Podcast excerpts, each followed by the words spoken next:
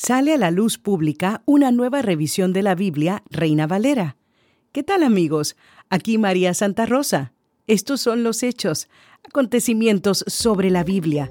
Los hechos es presentado por vivelabiblia.com, un sitio de las Sociedades Bíblicas Unidas para ayudarte a entender mejor la palabra de Dios. Las Sociedades Bíblicas Unidas, ministerio que se dedica a la traducción, publicación y distribución de la Biblia, acaban de anunciar la salida de la más reciente revisión de la versión Reina Valera.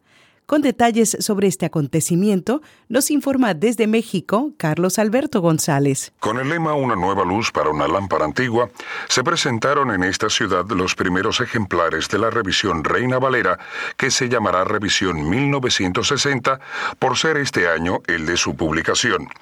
En la línea telefónica tenemos al historiador Jorge Luis Coto, quien nos comenta sobre las revisiones que ha tenido la Reina Valera.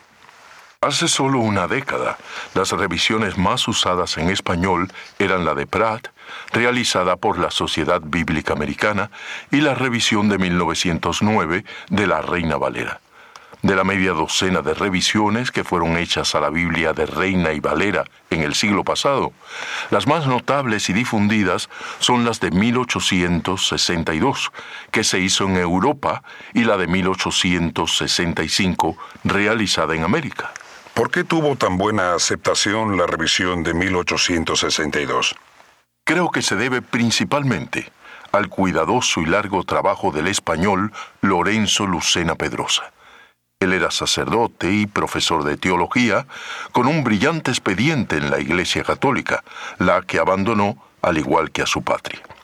Mientras militaba en la iglesia anglicana y enseñaba lengua española en la Universidad de Oxford, la Sociedad para Promover los Conocimientos Cristianos le encargó la revisión. Esta fue publicada por la imprenta de la misma universidad. Carmen de la Cruz es una historiadora que también ha seguido de cerca las revisiones de la Biblia. Se expresó así. Debido a que el idioma es cambiante, en 1882 se volvió a revisar la Reina Valera. Jorge Lawrence, un misionero de las asambleas de hermanos, fue el responsable de esta tarea. 27 años después, en 1909, las iglesias volvieron a pedir una nueva revisión. Esta se realizó en América con la colaboración de España. Este texto bíblico sigue teniendo una gran difusión.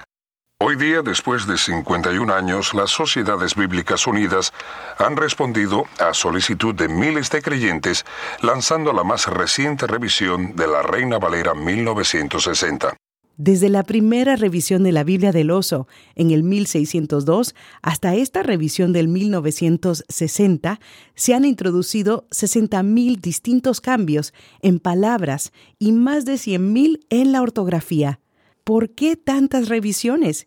El biblista Eugenio de los Santos lo explicó así. El lenguaje como medio de expresión no es estático, sino que crece y cambia como cosa viva. Por eso son necesarias las revisiones para que no se pierda actualidad y se pueda decir el mismo mensaje en cada época con la misma belleza y claridad. Don Casiodoro de Reina sabía esto. Por eso, en la introducción de su Biblia expresó el interés de que siguieran revisándola. Treinta y tres años después de haberla publicado, su amigo Cipriano hizo la primera revisión. ¿Se podría considerar la revisión del 1960 como una traducción? Esta fue la respuesta de la historiadora Carmen de la Cruz. No. Aunque los revisores consultaron constantemente tanto el original hebreo como el griego de muchas otras traducciones, este trabajo no es una nueva traducción. Su propósito fue conservar, en su esencia, la versión original de Reina y Valera, los cambios naturales del idioma a través del tiempo, si no se actualizan, van alterando el significado mismo del texto original. Por eso se revisó. ¿Cómo será aceptada la nueva Reina Valera 1960? Algunos informes indican que han habido amenazas en algunos países de grupos que planean hacer una fogata con los ejemplares de la nueva revisión. En el próximo episodio tendremos más detalles sobre estos acontecimientos que mantienen el interés de todo el continente.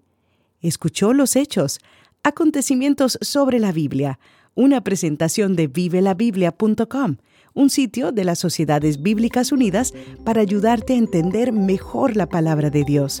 Les informó María Santa Rosa.